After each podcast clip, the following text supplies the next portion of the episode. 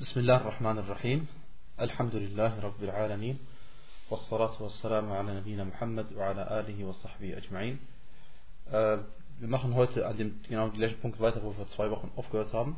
Und zwar wir hatten das Kapitel angefangen, Babu Man jahada shay'an min al-asma'i was sifat. Das heißt, äh, in diesem Unterkapitel geht es um Folgendes, um denjenigen, der etwas von Allahs Namen oder Eigenschaften leugnet. Und äh, da hatten wir einige Unterpunkte erwähnt, ein paar so kleine Untersuchungen erwähnt. Und die äh, nächste Untersuchung lautet äh, die Einteilung dieser Eigenschaften Allahs. Über die Namen hatten wir schon gesprochen. Und äh, jetzt sprechen wir unter anderem über folgendes Thema, und zwar die Einteilung der Eigenschaften Allahs. Die Gelehrten teilen die Eigenschaften Allahs in drei Kategorien ein. Einmal äh, äh, das heißt Eigenschaften seines Wesens. Und man nennt sie auch Ma'nawiyya, das heißt so viel so wie äh, Eigenschaften im abstrakten Sinne, wenn man das vielleicht so übersetzen kann, aber darauf gehen wir gleich ein.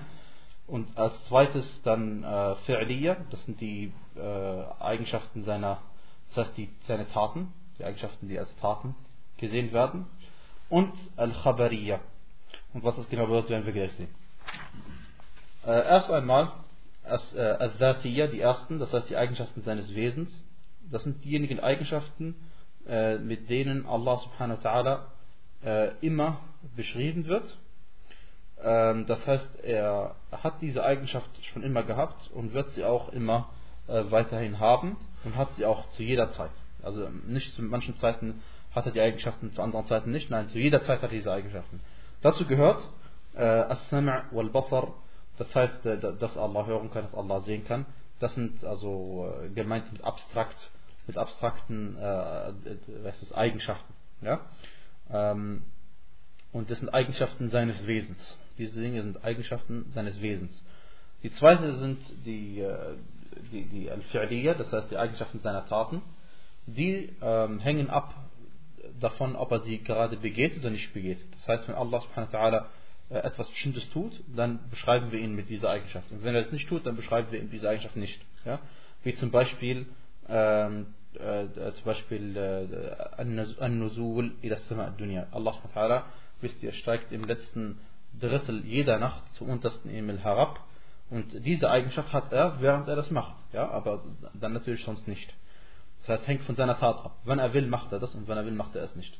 Dass äh, sich Allah subhanahu über seinen Thron, Thron erhoben hat, seine Eigenschaft der Tat, seine Tat, die er gemacht hat.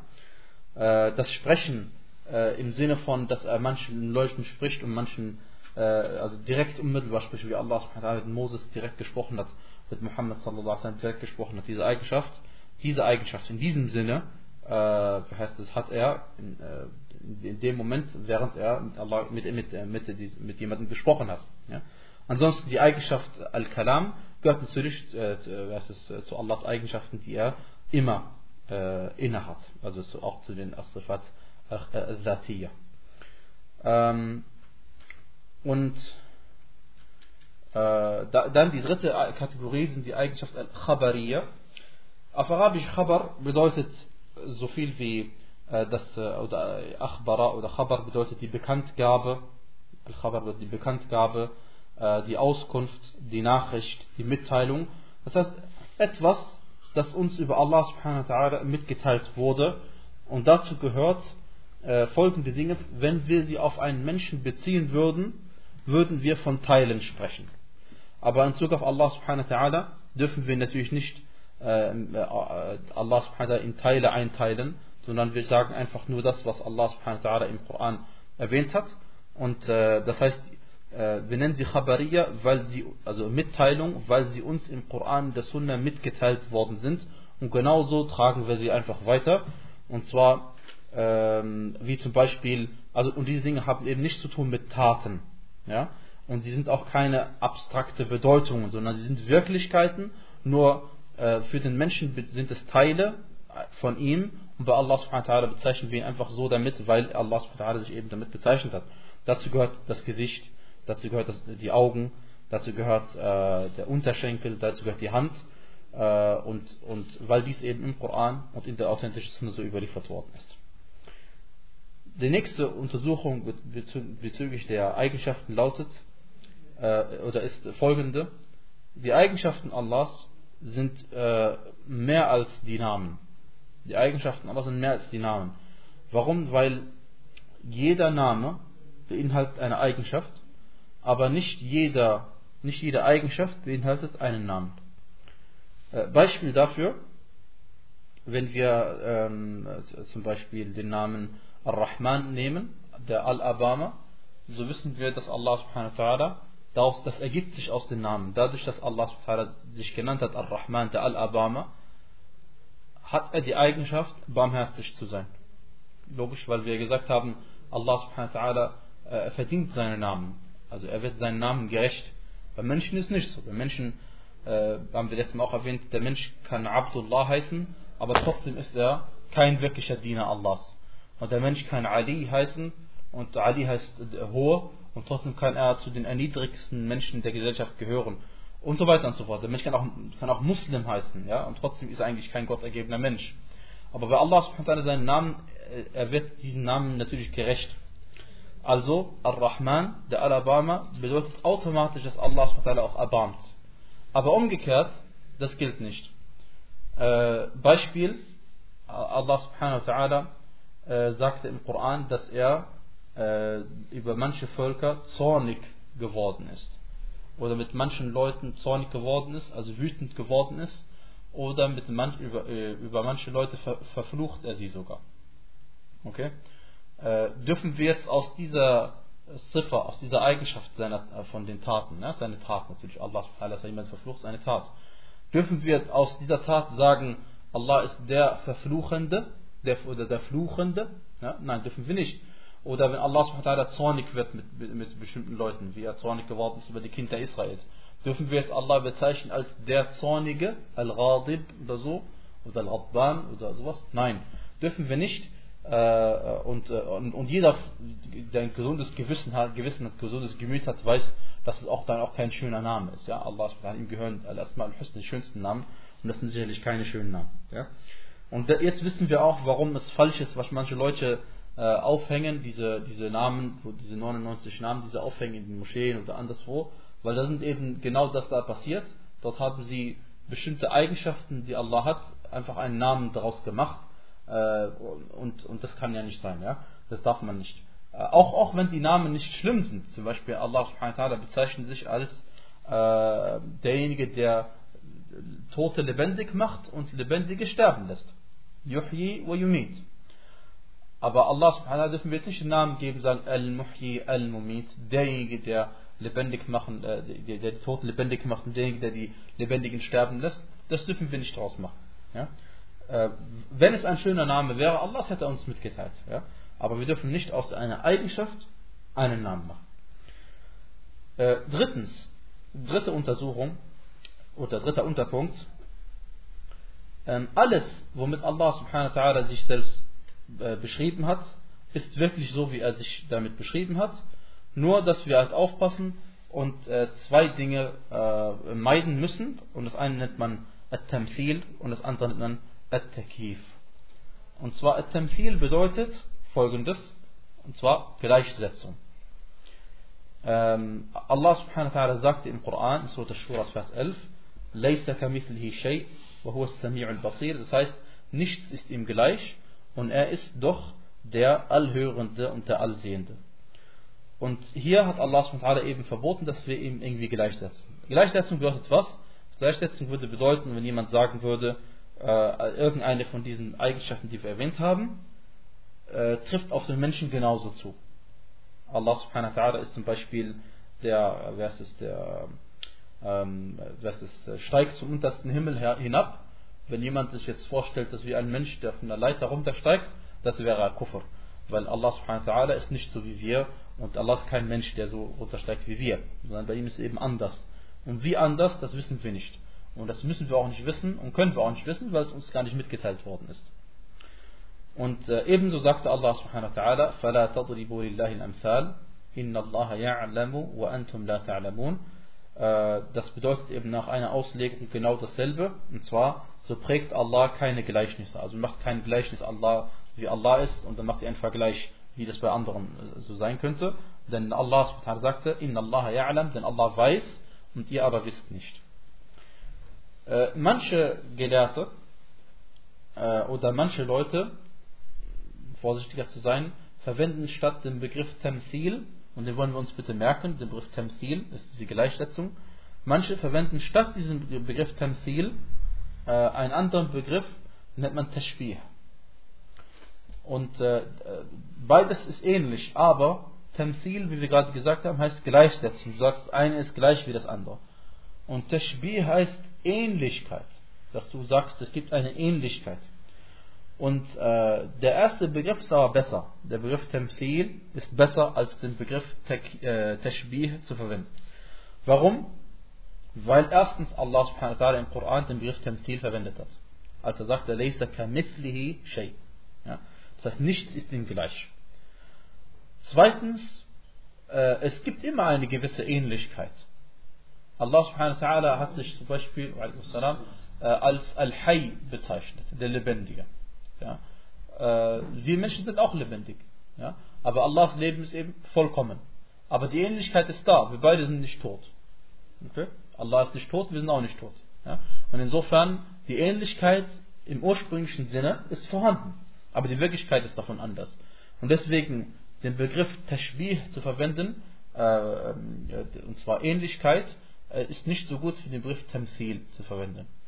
Und äh, manchmal werden die Ahl Sunnah und Jama'a auch beleidigt mit diesem Begriff, mit diesem Tashbih-Begriff, werden sie, die werden als Al-Mushabbiha bezeichnet, und von, zwar von den Ash'ariyah, weil sie ja äh, gerade diese Sachen alle uminterpretieren, oder viele, die meisten Sachen davon uminterpretieren, bis auf sieben dieser äh, Eigenschaften.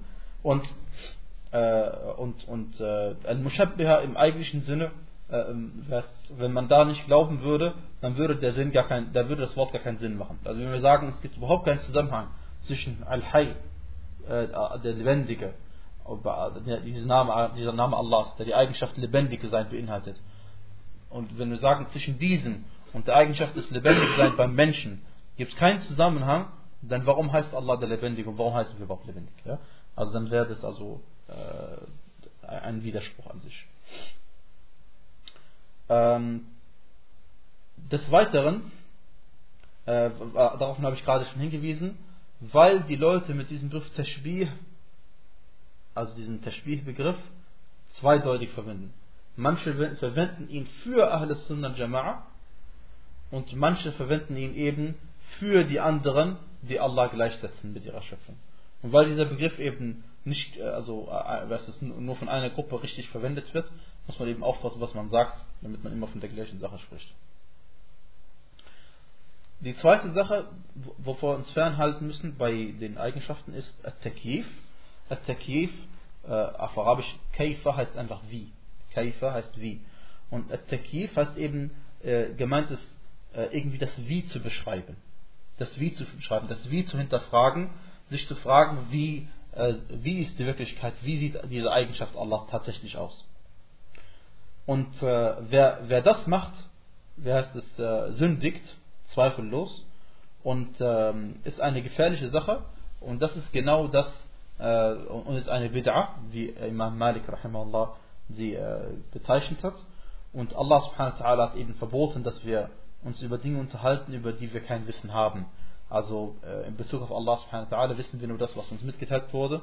Und wenn jemand anfängt zu überlegen, wie Allah aussehen könnte und so, oder wie seine Eigenschaft sich äh, verwirklichen könnte, wie hat das stattgefunden, wie, hat er, wie steigt er im letzten äh, Drittel der, der Nacht äh, hinab, das wäre verboten. Allah subhanahu wa ta'ala sagte, وَأَن تَقُولُوا عَلَى اللَّهِ مَا لَا تَعْلَمُونَ Allah subhanahu wa ta'ala erwähnte mehrere verbotene Dinge und nacheinander immer schlimmer und dann das Schlimmste sagt er Aschirk und dann sagt er noch was Schlimmeres als Schirk, sagt er und zwar, dass ihr über Allah etwas sagt, wovon ihr kein Wissen habt, weil das ist also noch schlimmer im eigentlichen Sinne als Aschirk, weil der, der Ursprung von Aschirk ist ja, dass man über Allah subhanahu wa ta'ala etwas sagt, wovon man kein Wissen hat.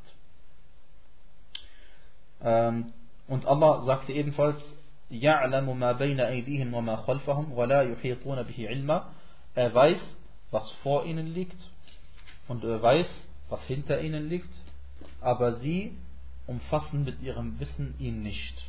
Sie umfassen, die Menschen umfassen mit ihrem Wissen oder Schöpfung Allah nicht. Ja? Äh, und ebenfalls sagt Allah subhanahu wa ta'ala, La tudrikuhu al-absar, wa huwa yudrikuhu al-absar. Das heißt, äh, äh, ihn umfassen die Blicke nicht oder ihn erfassen die Blicke nicht, aber er erfasst sehr wohl die Blicke.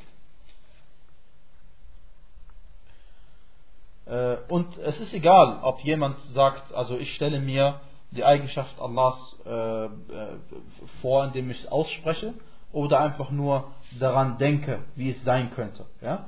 Denn ihr, ihr wisst ja die, die, die Sache von, von Imam Malik, als er gefragt worden ist über, wie hat Allah sich über den Thron erhoben, dann hat er gesagt, dass die Art und Weise, wie er es gemacht hat, ist unbekannt und das zu hinterfragen ist eine verbotene Neuerung in der Religion. Und wir haben auch gelernt, dass Imam Malik ibn Anas rahimahullah nicht der erste war, der diese Antwort gegeben hat, sondern Imam al-Zahabi hat in seinem Buch Al-Ulu ähm, über Um Salama radiallahu anha diese gleiche Sache überliefert und da wurde sie auch in dieser Sache gefragt und da hatte sie genau die gleiche Antwort also gegeben. Ja? Und deswegen äh, alle die Sachen, die Allah uns mitgeteilt hat, von, äh, dass Allah zwei Hände hat, dass Allah zwei Augen hat und dass Allah äh, die Sachen hat, darüber dürfen wir uns nicht vorstellen, wie die Sachen tatsächlich aussehen, sondern überlass die Sache einfach äh, dem, dem, Jenseits. Ja? Wenn du inshallah eines Tages Allah sehen darfst, dann kannst du es dir vorstellen. Ähm, wie kann es sein, oder kann es überhaupt sein, dass man an etwas glaubt, äh, was man nicht gesehen hat? Natürlich kann das sein, ja.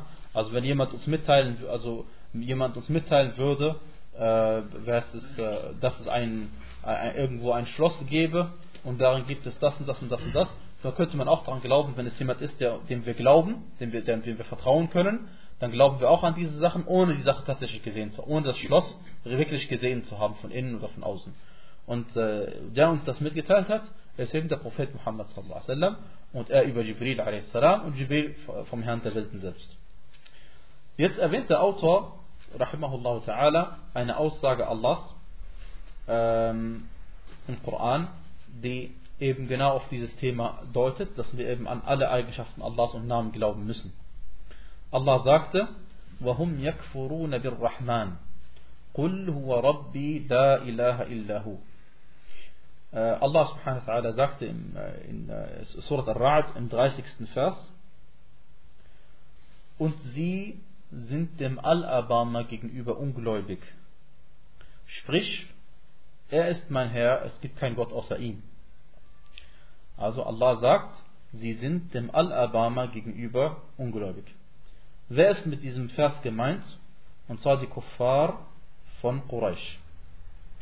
Denn sie haben geleugnet, dass Allah, sie, haben nicht, äh, sie, sie waren nicht äh, äh, Allah gegenüber ungläubig. Das heißt, sie haben nicht, sie haben nicht, äh, sie haben nicht gesagt, es gibt Allah nicht oder wir glauben nicht an Allah oder was auch immer, sondern sie glaubten an Allah, aber sie glaubten nicht an Ar-Rahman, an diese Eigenschaft Ar-Rahman. Und das ist mit diesem Vers gemeint. Ja? Sie leugneten diesen Namen. Sie leugneten diesen Namen und wollten ihn nicht wahrhaben. Äh, denn denn äh, wir wissen ja, dass, dass, die, dass diese Leute damals an Allah geglaubt haben und sie glaubten auch, dass Allah subhanahu wa Schöpfer von allem ist. Und das ist ja das, die, große Katastrophe gewesen. Sie glaubten dann an Allah und sie glaubten, dass er der Schöpfer von allem ist, wie Allah sagt im Koran. Und wenn du sie fragen würdest, wer hat die Himmel und Erde erschaffen, dann würden sie sagen Allah.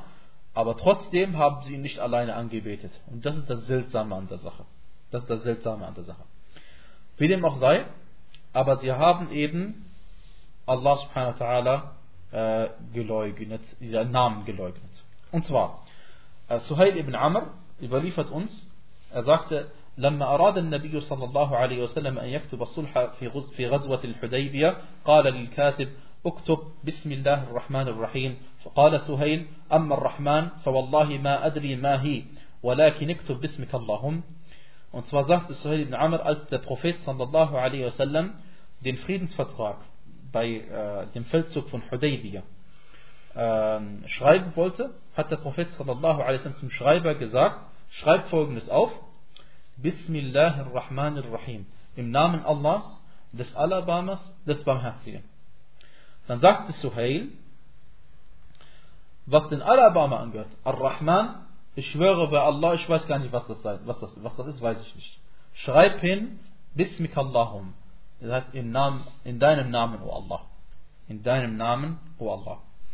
Und insofern, sie haben diesen Namen geleugnet und das ist eben mit dieser Sache gemeint. Und jetzt wissen wir, jeder Mensch, der einen Namen, einen Namen Allahs leugnet oder eine Eigenschaft Allahs leugnet, ja, und äh, wie, wie, wir am Anfang gesagt haben, keinen Beweis dafür hat, und natürlich gibt es keinen Beweis dafür. Wenn Allah sagt im Koran, er ist Ar-Rahman und man leugnet das, oder Allah erwähnt irgendeine Eigenschaft seiner Taten und man leugnet das, dann ist man aus dem Islam ausgetreten. Ja? Weil an Allah zu glauben bedeutet, an alles zu glauben, was Allah gesagt hat. Und jeder von uns weiß, wenn man nur einen Buchstaben vom Koran leugnet, ist man aus dem Islam ausgetreten. Und wie ist es dann, wenn man, äh, wie heißt es, ein Wort leugnet oder wie gesagt, also etwas Bezug auf Allah subhanahu wa.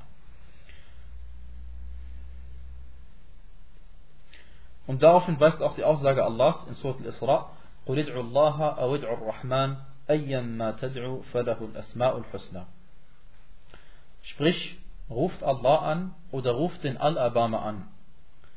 Egal, wenn ihr anruft oder egal mit welchen Namen ihr ihn anruft, so gehören ihm die schönsten Namen. Ja? Und wenn jemand natürlich etwas leugnet, was Allah im Koran erwähnt hat, das ist natürlich Kufr. Ähm, und äh, weil eben Allah klar durch gesagt hat, hum yakfuruna rahman und sie sind dem Alabama gegenüber ungläubig. Und wenn man natürlich äh, so etwas sagt, dann bezichtigt man ja Allah oder seinen Propheten sallallahu alaihi wasallam der Lüge. Ähm, äh, das, am Ende, das, der weitere Verlauf des Verses lautet, dass ein Nutzen, deswegen möchten wir ihn auch erwähnen, und zwar La ilaha illahu, es gibt keinen Gott außer ihm. Äh, und äh, wir haben gesagt und öfter gesagt, dass eben dieser, Aus, dieser Ausdruck, es gibt keinen Gott außer ihm gemeint ist, es gibt keinen wahren Gott außer ihm. Ja? Weil wir wissen, Götter im Sinne von Steine oder Menschen oder was auch immer, Dinge, die vergöttert werden, angebetet werden, gibt es viele. Aber wahre Götter gibt es nur einen. Und, äh, und darauf, also wie gesagt, also äh, sagt, weist Allah klar und deutlich im Koran hin. Und dann heißt es weiter, alayhi tawakkaltu, auf ihn vertraue ich. Und hier ist, also die Betonung liegt, auf ihn vertraue ich. Und der Satz ist auch im Arabisch genauso, so muss man es auch übersetzen. Und der Satz lautet nicht, ich vertraue auf ihn, ja, sondern auf ihn vertraue ich, eben eine Art Betonung. Wa ilayhi matabe und äh, meine Reue wendet sich an ihn oder zu ihm ist meine Rückkehr. Und äh, dieses äh, Matab ist eben die Tauber, die, das sich reuevoll äh, zuwenden Allahs.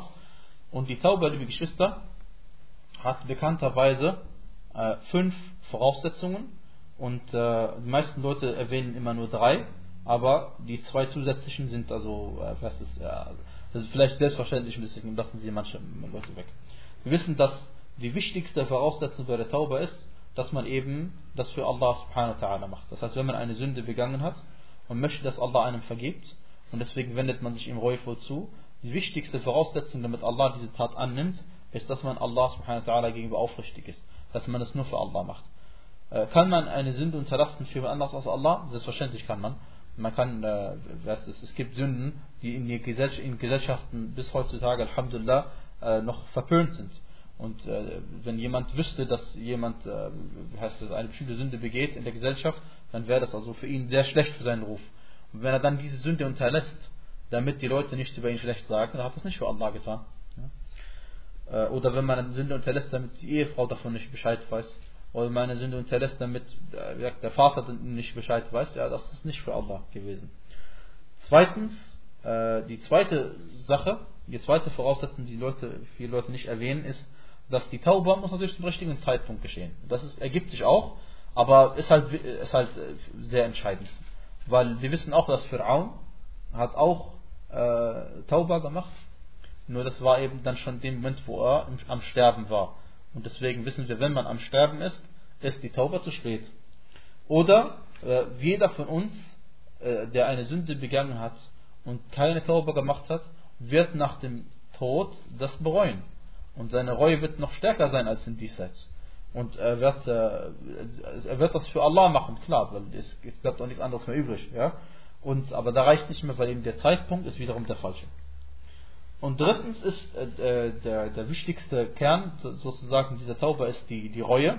äh, dass man also wirklich diese Tat bereut, im Sinne von, dass das Herz also äh, einem wehtut, weil man sich wünscht, diese Tat niemals begangen zu haben. Und die vierte, genauso wichtig, und deswegen nennen wir sie auch alle fünf Voraussetzungen, weil wenn eine fehlt, dann gilt die Tauber nicht. Und zwar, dass man eben mit der Sünde aufhört. Und nicht, dass man sagt, ich mache weiter. Also sobald man, wenn man eine Sünde hat, muss man jetzt alles dafür tun, dass man sie nicht mehr weiterhin tut. Also wenn jemand zum Beispiel eine Freundin hat und möchte Tauber machen, dann heißt es ab jetzt, er muss mit ihr Schluss machen. Oder wenn jemand, äh, weiß nicht was, irgendein Tijara hat, irgendeinen Handel treibt, der verboten ist, dann muss er jetzt eben so schnell wie möglich damit aufhören. Ja? Dann die fünfte Voraussetzung ist, oder ähm, ja, die fünfte Voraussetzung ist, dass man eben fest vorhat, nicht mehr zu dieser Sünde zurückzukehren. Ähm, dann gibt es noch einen sechsten Punkt, den wir auch alle kennen, und zwar, der ist aber, gilt aber nicht immer, sondern der gilt, ihr wisst ja, wenn man eine Sünde macht, kann es sein, man hat nur Allahs Recht, nur solchen Anführungsstrichen, nur Allahs Recht also verletzt. Aber das kann sein, dass man Allahs Recht verletzt hat und das Recht eines Menschen verletzt hat. Wie zum Beispiel jemand, der eben, sagen wir mal, jemanden anders bestohlen hat, ihm was genommen hat. Dann muss er natürlich dieses Recht wieder zurückgeben. Und vorher gilt das, gilt keine Tauber. Ja, sonst würde jeder erstmal klauen und danach Tauber machen. Dann geht es ihm gut. Das geht nicht. Ähm, des Weiteren, in Sahih al-Bukhari sagte Ali ibn Abi Talib radiallahu anhu arda, und zwar, حدث الناس بما يعرفون أتريدون أن يكذب الله ورسوله Das heißt, übersetzt, erzählt den Menschen Dinge, die sie verstehen können. Oder wollt ihr etwa, dass Allah und sein Gesandter der Lüge bezichtigt werden? Also Dinge, äh, wortwörtlich heißt, ich habe es direkt so übersetzt, wie es, was es bedeutet. Weil wortwörtlich heißt es, erzählt den Leuten etwas, was sie kennen. Aber das ist nicht damit gemeint, sondern es gemeint ist, den Leuten etwas erzählen, das sie verstehen können. Denn äh, wie auch äh, über Abdullah ibn Mas'ud radiallahu anhu überliefert worden ist, und zwar, إِنَّكَ لَن تُحَدِّثَ قَوْمًا حَدِيثًا لَا تَبْلَغُهُ عُقُولُهُمْ إِلَّا كَانَ لِبَعْضِهِمْ فِتْنَةً Er sagte, radiallahu anhu, wenn du, immer wenn du, andere, immer wenn du Leuten etwas Bestimmtes erzählst, was sie nicht begreifen können, wird es für einen Teil von ihnen eine Verführung sein. Ja, eine Verführung, eine Prüfung, ein, also gemeint Verführung ist vom, vom Islam zu einer Sünde, im schlimmsten Fall zum Kuffer. Ja? Weil wenn man etwas nicht verstehen kann, dann ist öfter so äh, beim Menschen, dass er dann die Sache leugnet und abstreitet und nicht daran glaubt. Und es wäre eigentlich seine Pflicht gewesen, daran zu glauben. Aber der Lehrer, der einem was erzählt, hätte den Leuten das eben auf bessere Art und Weise erzählen sollen, sodass sie es auch verstehen können. Ähm, und deswegen, wenn man also zum Beispiel sagt, der Gesandte Allah sallallahu alaihi hat das und das gesagt, und erzählt den Leuten etwas, was sie noch nie vorher gehört haben und was sie auch nicht begreifen können. Oder man sagt, Allah hat das und das im Koran gesagt und so. Und, und man weiß genau, die Leute leider, die haben vom Koran keine Ahnung, weil sie den Koran nie lesen. Und auch nie, nie, nie, nie die Erklärung dazu lesen. Ja? Und, äh, und, und weil sie eben weit, weit entfernt sind vom Islam. Und dann erzählt man ihnen etwas, was ihnen seltsam vorkommt. Und dann kann es natürlich sein, dass sie sagen, ach, was, was du erzählst, glaube ich nicht. Und insofern Leider leugnen sie dann etwas vom Koran oder leugnen sie etwas von der, von der Sunna. Und dann ist auch natürlich nicht nur er ist verantwortlich dafür, weil er dürfte nicht voreilig so etwas sagen, aber auch natürlich derjenige, der ihnen das beigebracht hat. Äh, wenn jemand jetzt sagt, äh, sollten wir deswegen ähm, alle Themen weglassen, die manche Leute nicht verstehen können, auch wenn sie sie brauchen, weil die Akida-Angelegenheiten braucht jeder Mensch. Ja? Äh, die Antwort ist nein, Natürlich unterlassen wir diese Themen nicht, aber man muss sie eben den Leuten so vermitteln, dass sie es verstehen können. Und deswegen langsam machen und eben eine Basis erstmal aufbauen, sodass sie etwas, wenn man sie etwas hören, dass sie es direkt verstehen können. Und das gehört eben zur Weisheit in der Da'wah. Und so wissen wir, dass es eben nicht ausreicht, dass man, man zu Allah ta'ala einlädt, dass man einfach nur äh, was, was erzählt, sondern die Art und Weise, wie man es erzählt, ist eben auch wichtig. Ja. Und äh, warum hat der Autor diesen Hadith jetzt erwähnt? Diesen Hadith Mawquf. Haben wir gesagt, Hadith Mawquf ist ein Hadith, der bei diesem Sahabi endet. Das heißt, der Sahabi hat das gesagt. Ja? Äh, ganz einfach, weil wenn man mit manchen Leuten über Allahs Namen und Eigenschaften spricht, dann, äh, weil sie es nicht kennen, kann es sein, dass sie eben das für seltsam empfinden. Ja? Ähm, und äh, manchen Leuten, also, die, die, stellen sich dann halt bestimmte Dinge vor, die man eben nicht sich vorstellen darf. Also wenn du jemandem sagst, zum Beispiel, äh, der, der, der, jemand, der sich nicht gut auskennt, ja, in diesem Thema, und du sagst ihm, Allah subhanahu wa ta'ala steigt im letzten Drittel zum Diesseits herab. Dann stellt er sich sofort darunter vielleicht vor, vielleicht, dass das, sein Thron jetzt eben nicht besetzt ist. Ja? Aber dieser, man muss eben erklären, dass Allahs Eigenschaften sind nicht wie unsere Eigenschaften und man muss ihm auch erklären, dass diese Schlussfolgerung, die du gemacht hast, aus dieser einen Tat folgt die andere, gilt eben nicht in Bezug auf Allah subhanahu wa ta'ala. Kannst du nicht einfach so machen. Ja? Oder wenn jemand darunter verstehen würde, dass jetzt Allah subhanahu wa ta'ala in der Schöpfung ist und der Himmel ist über ihm ihn bedeckt. Ja? All diese Sachen, Geschwister, da muss man eben aufpassen. wenn man eben den Leuten vorher erstmal erklärt, Allah sagt im Koran, nicht ist ihm gleich und alles, was er sagt, daran glauben wir, aber wie es genau ist, wissen wir nicht. Und jetzt erzähle ich dir etwas, wo du wieder jetzt das direkt anwenden musst und darfst nicht daran glauben, wie es wirklich ist, darfst nicht also, wie, ich meine, äh, hinterfragen, wie es wirklich ist, dann äh, ist der andere Mensch vorbereitet darauf. Ja, ja. Äh, und hier gibt es eine weitere äh, interessante Überlieferung, und zwar Abdul Razzaq in seinem Musannaf eben auch eine Hadith-Sammlung, eine sehr berühmte und bekannte und wichtige, überliefert über Ma'mar, über Ibn Tawus, über seinen Vater, über Ibn Abbas, radiallahu anhuma. Äh, ich lese es mal auf Arabisch vor. أنه رأى رجلا انتفض لما سمع حديثا عن النبي صلى الله عليه وسلم في الصفات استنكارا لذلك فقال ما فرق ما فرق هؤلاء يجدون رقة عند محكمه ويهلكون عند متشابهه Abdullah bin Abbas sah einen Mann, der äh, sich erschrak, als er einen Hadith über den Propheten sallallahu alaihi wasallam über die Eigenschaften Allahs gehört hatte. Äh, und er erschrak aber im Sinne von, weil er diese Sache nicht akzeptieren wollte. Ja? Also er erschütterte, aber wollte das nicht akzeptieren. Und dann sagte Abdullah bin Abbas, äh, was ist, warum sind diese Leute ängstlich? Warum sind diese Leute ängstlich? Wenn ihnen klare Verse vorgelesen werden, akzeptieren sie sie. Und wenn ihnen mehrdeutige Dinge vorgelesen werden, dann gehen sie zugrunde. Ja? Und dieser Hadith ist bei Abdul Razak überliefert und Ibn Abi Asim in seinem Buch über die Sunnah. Und der Isnad bis dahin ist sahih. Und äh, äh, in diesem Hadith ist nicht erwähnt worden, welche Eigenschaft genau erwähnt worden ist. Ja? Und zwar welche Eigenschaft, also noch einmal, Abdullah ibn Abbas hat jemanden gesehen, der sich erschütterte, wer erschrak, als er einen Hadith hörte über den Propheten sallallahu alaihi wasallam, über eine Eigenschaft Allahs. Aber welche Eigenschaft wissen wir jetzt aus diesem Hadith nicht. Aber wenn wir Al-Musannaf aufschlagen, dort finden wir vorher einen anderen Hadith, und zwar äh, über Hammam ibn Munabbih, أنه ich lese auf Arabisch erstmal vor, geht ein paar Zeilen mehr als der erste, aber der ist, äh, das ist wichtig, um diese jetzt zum Beispiel äh, näher zu verstehen.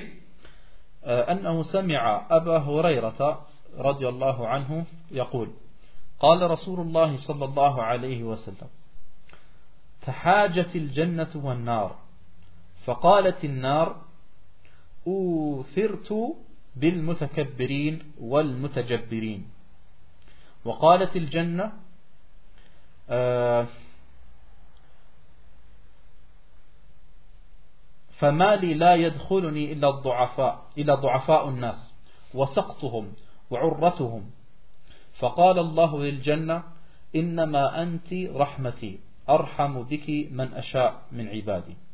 وقال للنار إنما أنت عذابي أعذب بك من أشاء من عبادي. ولكل واحد منكما ملؤها. فأما النار فإنهم يلقون فيها. ويقول هل من مزيد وتقول هل من مزيد. فلا تمترئ حتى يضع رجله أو قال قدمه فيها فتقول قط قط قط. فهنا آه، فهنالك تملأ وتزدوي بعضها إلى بعض. ولا يظلم الله من خلقه أحدا وأما الجنة فإن الله ينشئ لها ما شاء. Äh, noch jetzt ich auf, auf Deutsch vor. Und zwar sagte Abu Huraira radiallahu anhu dass der Gesandte Allahs sallallahu alaihi wasallam folgendes gesagt hat. Das Paradies stritt sich mit, dem, mit der Hölle. Das Paradies stritt sich mit der Hölle. Daraufhin sagte die Hölle ich bin bevorzugt worden durch die überheblichen Menschen und durch die also äh, Giganten oder die Tyrannen, besser gesagt, die Tyrannen. Und das Paradies sagte, was soll das, warum kommen in mir nur die schwachen Menschen rein und die, und die wie sagt man, die, äh, die niedrigen Menschen herein und der Abschaum. فقال Allah, dann sagte Allah subhanahu wa ta'ala zum Paradies, du bist meine Barmherzigkeit, durch dich erbarme ich, wen ich will, von meinen Dienern.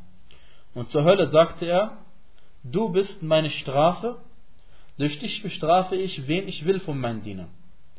Und jeder von euch wird voll werden. Was die Hölle angeht, so werden sie darin hineingeworfen, die, die, die, ihre Bewohner. Und dann sagt die Hölle immer, immer weiter, gibt es noch mehr, gibt es noch mehr. Und so wird es nicht voll werden. So wird die Hölle nicht voll werden, bis, jetzt kommt der entscheidende Punkt äh, von diesem Hadith, auf den der andere Hadith andeutet, ja, bis Allah sein Fuß oder, sagt der Überlieferer, oder sein Bein, oder umgekehrt, sein Bein oder sein Fuß hineintut und dann wird die Hölle sagen, uff, uff, jetzt reicht's, stopp. In diesem Moment wird dann die Hölle voll und zieht sich zusammen und dein Herr oder Allah äh, und Allah behandelt niemanden von seinen Dienern ungerecht. Was aber das Paradies angeht, also wie wird es volles Paradies? Allah wird dafür eine neue Schöpfung hervorkommen lassen. Allah wird also Menschen erschaffen oder eine andere Schöpfung erschaffen und wird sie direkt ins Paradies eingehen lassen und dadurch wird die, das Paradies voll werden. Und dieser Hadith ist ebenfalls in Musannaf in Abd Razak und der Isnad ist ebenfalls sahih. Und dieser Hadith ist die Erklärung des, des anderen. Insofern, dieser Mensch hat diese Eigenschaft Allahs die, wie heißt es, äh, wie heißt es, ähm, in der authentischen Sunna in Sahih al-Bukhari auch erwähnt worden ist, das, das ist ein Fuß. Wir glauben, dass Allah einen Fuß hat, aber wie es aussieht, wissen wir nicht. Aber die Sache ist im Sahih al-Bukhari erwähnt und erwähnte der Prophet sallallahu alaihi wasallam und ist hier auch nochmal erwähnt worden in einem anderen weiteren Hadith. Und Abdullah ibn Abbas sagte eben, jetzt verstehen wir es noch einmal, nachdem er diesen Hadith gehört hat und der andere sich gewundert hat, sagte er, äh, was, was ist, warum haben diese Leute eigentlich Angst? Wenn ihnen klare Verse vorgelesen werden, dann akzeptieren sie sie. Aber wenn da mehrdeutige Sachen, was Al-Mutashabih, was das genau bedeutet, wenn wir gleich sehen, dann, werden sie, dann gehen sie zugrunde. Und hier sehen wir, dass wenn man nicht an alle Eigenschaften Allahs glaubt, so wie sie im Koran der Sunna stehen, dann geht man eben zugrunde. Weil man einen Teil leugnet und einen anderen Teil erst nur daran glaubt. Ähm, diese, diese, diese Al-Ayat al-Mutashabihat, diese mehrdeutigen Sachen, sind von zweierlei Art. Allah subhanahu wa ta'ala sagte im Koran, dass er ähm, eindeutige Verse abgesandt hat und mehrdeutige Verse abgesandt hat. In Surat Al-Imran ganz am Anfang. Und diese, ähm, diese mehrdeutigen Verse sind von zweierlei Art. Die erste Art sind äh, also ich übersetze es mal einfach so, absolute äh, Mehrdeutigkeit. Also Mehrdeutigkeit im Sinne von, die weiß niemand außer Allah, was, was wirklich damit gemeint ist. Was wirklich die Sache, wie sie wirklich ist, weiß nur Allah subhanahu wa ta'ala. Und die anderen sind relativ mehrdeutig, weil manche Leute wissen es, manche Leute wissen es nicht. Die Gelehrten kennen es und die anderen kennen es nicht. Ja? Und äh, ein Beispiel dafür Ähm, übrigens, also darauf bezieht sich auch, falls sich jemand interessiert und äh, Al-Imran auswendig kennt, in der siebten Ayah gibt es eine Ayah, heißt, وَمَا يَعْلَمُ تَأْوِيلَهُ إِلَّا اللَّهِ Das heißt, und niemand kennt die Auslegung davon außer Allah, also über die mehrdeutigen Verse. Und dann geht es weiter, also, also das ist die erste Art, diese Ayah zu lesen. Niemand kennt ihre wahre Auslegung außer Allah, Punkt. Und diejenigen Menschen, neuer Satz jetzt, und diejenigen Menschen, die fest gegründet im Wissen sind, sagen, wir glauben an alles darin. Wir glauben an alles darin. Alles ist von unserem Herrn. Nach dieser Art stehen zu bleiben, dieser Art diesen Vers zu lesen, bedeutet es eben, dass es in Vers um die mehrdeutigen Verse geht, die nur Allah kennt. Was ist damit gemeint? Zum Beispiel äh, sagen die Gelehrten, äh, die Wirklichkeit der Eigenschaft Allahs, das heißt, wie sie wirklich ist, wie Allah wirklich aussieht, wie das Paradies wirklich aussieht, wie die Strafe der Hölle wirklich ist, alles was mit dem Verborgenen zu tun hat und was man nicht gesehen hat. Ähm, und oder auch äh, Beispiel ist die, die, die, die, die, Buchstaben Anfang der Suren, Alif Lam Mim, Alif Lam Mim Ra, äh, Hamim, Hamim, Ein Sin Qaf und so weiter. Dies sind Dinge, die die Wirklichkeit davon, wie es wirklich sein wird, weiß nur Allah subhanahu wa ta'ala.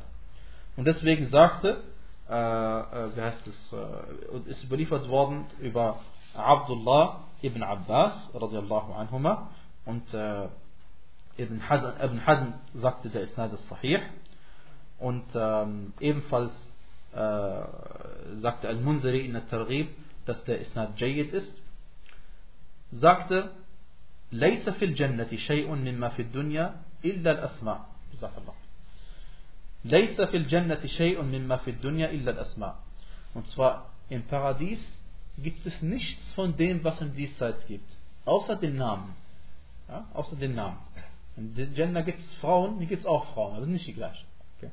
im Jannah gibt es äh, Erdbeeren aber die gibt es jetzt auch aber die Erdbeeren außerhalb von der Saison schmecken nicht dort schmecken sie immer okay und, und so weiter und so fort. Ja? Gold und Silber und die Flüsse und alles Mögliche. Alles Dinge, die wir kennen. Weil äh, wenn Allah uns Namen, Sachen beschrieben mit dem Paradies, Begriffe neu gegeben hat, die wir nicht kennen, was sollen wir damit anfangen? wir wissen gar nicht, was es ist. Ja? Und deswegen gibt es ja im Paradies Dinge, die, wir noch, die noch niemand gesehen hat und die noch gehört haben und, und äh, an die noch niemand gedacht hat. Ja? Das ist ja das Tolle am Paradies. Und wir bitten Allah, dass wir also da auch eines Tages reingehen dürfen. Ähm, die zweite Art dieser Eier zu lesen ist وَمَا يَعْلَمُ تَأْوِيلَهُ إِلَّا اللَّهُ وَالرَّاسِخُونَ فِي الْعِلْمِ Niemand kennt die wahre Auslegung außer Allah und den festgegründeten im Wissen. Ja? Äh, und, und, äh, die, ähm, äh, und über Ibn Abbas ist überliefert worden, aber ich habe darüber keinen authentischen Isnad gesehen. äh, und zwar, er sagte, Anna min al-Rasikhina fil ilm alladhina ya'lamuna ta'wila. Er sagte, ich gehöre zu den tiefgegründeten im Wissen, die der Auslegung, diese Auslegung kennen. Und äh, wenn nicht Ibn Abbas, dann wer sonst. Ja? Aber äh, das weist auch darauf hin, dass Ibn Abbas also äh, der Ansicht war, dass man eben auf die zweite Art stehen bleibt, wie ich eben äh, gerade eben gesagt habe. Ja? Und ähm, ja, und das bedeutet eben, dass es manche Gelehrte gibt, die, es gibt Verse, die sind mehrdeutig. Jeder von uns weiß. Es gibt Verse im Koran, die sind mehrdeutig. Aber es gibt manchmal, es gibt Gelehrte, die es eben erklären können und die wahre Bedeutung kennen und andere Leute, die nicht so viel Wissen haben, kennen eben die Auslegung von diesen Worten eben nicht. Ja? Und das ist eben mit diesem äh, Vers gemeint. Ähm, aber manche Leute, manche Gelehrte denken, dass es im Koran Dinge gibt, deren Bedeutung, deren Bedeutung niemand kennen kann. Und sie sagen, dass die Ayat im Koran über die Eigenschaften Allahs dazugehören. Und das ist ein gewaltiger Fehler. Denn Allah subhanahu wa ta'ala sagte im Koran, Kitabun anzalnahu ilayka mubarakun liyadabbaru ayatih. Ein Buch, das wir zu dir hinabgesandt haben, gesegnet, damit sie darüber über, die, über seine Verse nachdenken. Damit sie über seine Zeichen nachsinnen. Wie kann es dann also sein, dass man von, das von Allah von uns verlangt, dass wir über das gesamte Buch nachdenken sollen, verinnerlichen sollen. Und wir machen jetzt eine Ausnahme und sagen, bei den Ayat über die Eigenschaften Allahs, was ja eigentlich das edelste im gesamten Buch ist und das interessanteste und äh, das ist, äh, äh, wovon unser Glaube abhängt, weil wir glauben an Allah heißt, was wir glauben an Allah. Das heißt, wir glauben an seinen Namen und Eigenschaften. Das bedeutet an, an Allah zu glauben. Jetzt nehmen wir diese Sache, äh, heißt es, äh, äh, machen wir daraus eine Ausnahme und das ist natürlich, kann natürlich überhaupt nicht sein. Und wer, wer so etwas sagt, das würde bedeuten, dass der Prophet sallallahu alaihi wasallam, Abu Bakr, Umar und die gesamten Sahaba diese Ayat über die Eigenschaften gelesen hätten und nichts davon verstanden hätten. Ja? Äh, und, äh, und es würde bedeuten, dass diese Eigenschaften nichts mehr sind wie Buchstaben A, B, C, D, E, F, G und wir wissen nicht, was es bedeutet. Nein, wir wissen sehr wohl, dass Ar-Rahman bedeutet der Alabama und bedeutet, dass Allah uns erbarmt und bedeutet, dass wir die Barmherzigkeit von Allah verlangen müssen. Ja? Und seine Eigenschaft von Allah. Das wissen wir. Und das ergibt sich daraus. Und wenn das nicht sich daraus ergeben würde, was, was wäre der Sinn von davon, dass es bei uns erzählt wird?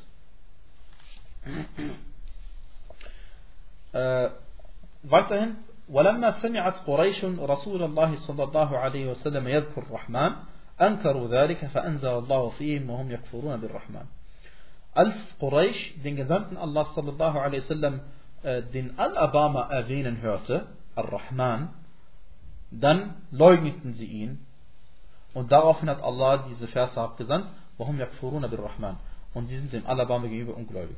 Und diese Überlieferung ist also äh, nicht authentisch über Mujahid äh, überliefert, schon gar nicht über den Propheten sallallahu alaihi aber äh, wie gesagt, es ist äh, äh, nichts anderes als, also die Bedeutung davon ist, wie gesagt, haben wir auch schon vorher erwähnt, also ist nichts, nichts Neues. Äh, gut, dann würde ich sagen, machen wir jetzt kurze Pause und dann machen wir danach weiter. Okay, Bismillah, Alhamdulillah, Salatu wassalam ala Rasulullah. Jetzt schauen wir uns einen äh, äh, weiteren Vers an aus dem Koran. Und zwar sagte Allah subhanahu wa ta'ala in Surah Al-Nahl, in Surah 16, Vers 83, يعرفون نعمة الله ثم ينكرونها وأكثرهم الكافرون. Sie erkennen die Gunst Allahs und sie, und sie erkennen sie hierauf nicht an. Die meisten von ihnen sind undankbar oder die meisten von ihnen sind ungläubig. Also noch einmal, sie erkennen die Gunst Allahs, die Ni'ma von Allah erkennen sie. Und hierauf erkennen sie sie aber Allah nicht an. Die meisten von ihnen sind undankbar oder die meisten von ihnen sind ungläubig. Äh, gemeint ist, sie erkennen, dass eine Ni'ma von Allah subhanahu wa ta'ala wirklich kommt. Und gemeint ist nicht eine Ni'ma, sind alle Ni'am. Und dass Allahs Ni'am unendlich viele sind, das, das wissen wir. Aber sie leugnen, was leugnen sie? Sie leugnen nicht, dass es von Allah kommt, weil das haben wir gerade gesagt, sie glauben, dass es von Allah kommt. Sie wissen, dass es von Allah kommt. Aber sie leugnen, äh, sie schreiben diese Ni'ma nicht Allah zu. Ja? Sondern sie schreiben es zum Beispiel einer bestimmten Ursache zu und nicht Allah. Und das ist, äh, wie wenn man zum Beispiel sagt, ähm, Äh,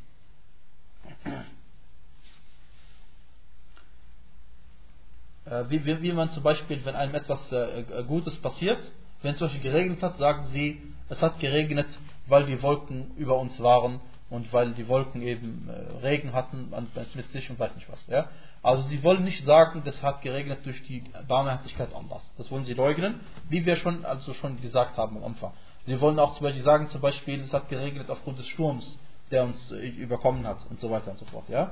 Und äh, das ist eine Form von Kufr, wenn man die, die, die Gunsterweisung nicht Allah subhanahu wa ta'ala zuschreibt, sondern sie leugnet. Und, äh, das eine Form, und ihr wisst, der Kufr bedeutet auch Undankbarkeit. Und deswegen sagte Allah, kafirun, deswegen kann man es auf zwei Arten übersetzen. Die meisten von ihnen sind undankbar und die meisten von ihnen sind äh, ungläubig. Obwohl sie sie kennen, schreiben sie Allah subhanahu wa ta'ala nicht zu. Die Frage, die man sich jetzt stellen könnte, ist, was hat dieses Thema mit, äh, oder was hat diese, diese, diese Eier mit unserem Thema zu tun? Und zwar äh, eben genau das, was, äh, zwar das folgende, das Dankbarsein, das Dankbarsein, das Dankbarsein gehört zum vollkommenen Tawhid. Das Dankbarsein gehört zum vollkommenen Tawhid. Und zwar, wenn nämlich Allah subhanahu wa ta'ala dir zum Beispiel einen Sohn schenkt, dann bist du Allah dafür dankbar, weil er ist derjenige, der dir den Sohn geschenkt hat. Wenn du aber Allah dafür nicht dankbar bist, sondern dem Arzt, der es geschafft hat, zum Beispiel, dass deine Frau wieder fruchtbar ist, dann bist du, äh, dann ist es eine Form von Kufr, wenn du eben leugnest, dass es von Allah kommt. Klar, ja?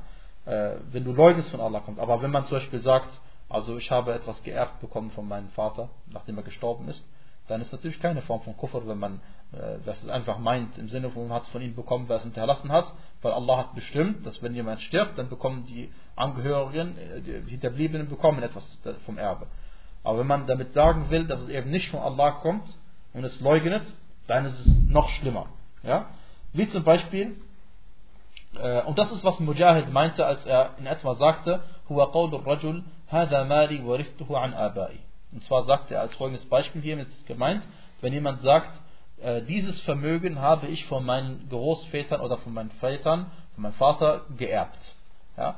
Und damit wollte er sagen, wenn man eben diese Gunsterweisung nicht Allah subhanahu wa ta'ala zuschreibt, sondern wirklich meint, dass es eben von, die, von eigenem Vater kommt und nicht von Allah. Er eben leugnet, dass es von Allah kommt. Oder Aun ibn Abdullah sagte. Wenn man sagt, wäre da nicht die Person so und so, dann äh, wäre das und das nicht passiert. Das heißt, man macht die Sache abhängig von einer Person. Ja? Und äh, äh, auch hier kommt es wieder, darauf an. Wenn die Person wirklich eine Ursache war, okay. Aber wenn die Person was keine Ursache gewesen ist, dann ist es eine Katastrophe.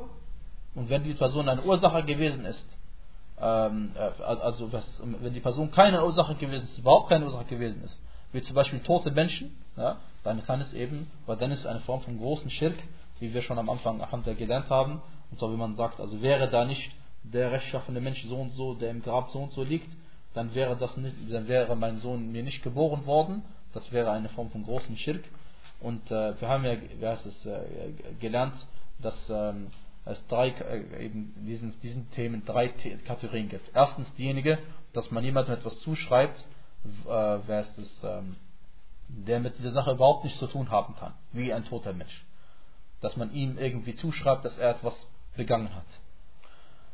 Das wäre großer Schirk. Und die zweite Form haben wir gesagt, wenn man etwas, wenn man eine Ursache, eine Sache zuschreibt, die eigentlich keine Ursache ist, weil sie weder nachweisbar eine Ursache ist, noch Allah und sein Prophet sallallahu alaihi wasallam äh, diese Ursache uns mitgeteilt haben. Ja? Wie zum Beispiel jemand einen Armreifen anzieht und sagt, dadurch wird man geheilt. Und wenn man, äh, das haben wir gesagt, ist eine Form des kleinen Schirk. Aber wenn jemand zum Beispiel eine Tablette einnimmt, haben wir gesagt, und ist eine Sache, die nachweisbar hilft, dann ist es keine Form von Schirk. Ja? Es sei denn, man würde leugnen, dass Allah derjenige ist, der diese Sache, also diese Ursache gesetzt hat. Äh, oder eben Qutayba, rahimahullah, sagte, Yaqulun, Hada bishafa'ati alihatina. Oder wenn man, wie die Götzen gesagt haben, dies ist passiert durch die Fürsprache unserer Götter. Ja, das ist natürlich eine klare Form von Schirk, weil sie glauben, dass wenn zum Beispiel äh, irgendwas Gutes passiert ist, dann hat eben Al-Uzza, eine ihrer Gottheiten, bei Allah subhanahu wa ta'ala äh, Fürsprache eingelegt, das endlich regnen soll. Und das wäre natürlich eine große Form von Schirk. وقال أبو العباس بعد حديث زيد بن خالد الذي فيه أن الله تعالى قال أصبح من عبادي مؤمن بي وكافر الحديث وقد تقدم وهذا كثير في الكتاب والسنة يذم سبحانه من يضيف إنعامه إلى غيره ويشرك به. أبو العباس رحمه الله تعالى gemeint ist Sheikh al-Islam ibn Taymiyyah rahimahullah er sagte nachdem er den Hadith erwähnt hat äh, in dem Allah subhanahu wa ta'ala gesagt hat heute sind von meinen Dienern manche als Gläubige mir gegenüber aufgewacht worden und manche als Ungläubige. Und ihr kennt den Hadith, derjenige, der gesagt hat, wir, sind, äh, uns ist der, der Regen ist zu uns gekommen aufgrund der Barmherzigkeit Allahs, der ist mir gegenüber gläubig, ungläubig gegenüber den Wolken und derjenige, der gesagt hat, wir sind, äh, was ist, uns ist der Regen gekommen aufgrund der Wolken so und so, der ist ungläubig mir gegenüber und gläubig den Wolken gegenüber. Nach diesem Hadith sagte Ibn Ab, äh, Abu, al-Abbas, Ibn Taymiyyah ta'ala, äh, solche Aussagen gibt es im Buch, im Buch Allahs und der Sunna des Propheten sallallahu öfter, in denen Allah subhanahu wa ta'ala jemanden äh, was ist, äh, verunglimpft oder jemanden äh, kritisiert, der Allahs Gunsterweisung jemanden anderes zuschreibt und ihm dabei zum Beigeselten gemacht Und ihm dabei zum Beigeselten macht. Äh, oder manche Salaf sagten, das heißt uns vorausgegangen rechtschaffenen Menschen, es ist wie wenn du sagst, كانت الريح طيبة والملاح حاذقا ونحو ذلك مما هو جار على أسئلة كثيرة also manche uns vorausgegangenen Menschen haben gesagt, es ist genauso wie wenn du sagen würdest, das ist auch eine Form, die verboten ist. Und zwar, also wenn man zum Beispiel äh, auf, äh, auf dem Schiff gefahren ist und man ist gut angekommen, sagt man, ja, wir hatten Alhamdulillah äh, guten, also Alhamdulillah, das wäre schon gut, ja, wenn man sagen will, aber man sagt, äh, wir sind gut angekommen, weil wir hatten guten Wind, der Wind hat in die richtige Richtung geblasen, oder äh, wir hatten einen äh, guten Kapitän gehabt, oder andere Sachen, die ähnlichen wie dieses. Ja. Man soll eben die Sache immer Allah subhanahu wa ta'ala zuschreiben und deswegen Alhamdulillah haben wir uns daran gewöhnt, als Muslime immer Alhamdulillah zu sagen. Das ist Allah, alles so gebet Allah. Ähm, äh, außerdem, liebe Geschwister, die Ursachen, an die wir glauben, teilweise, an die wir übertriebenermaßen glauben, äh, sie, können manchmal wirken, manchmal nicht.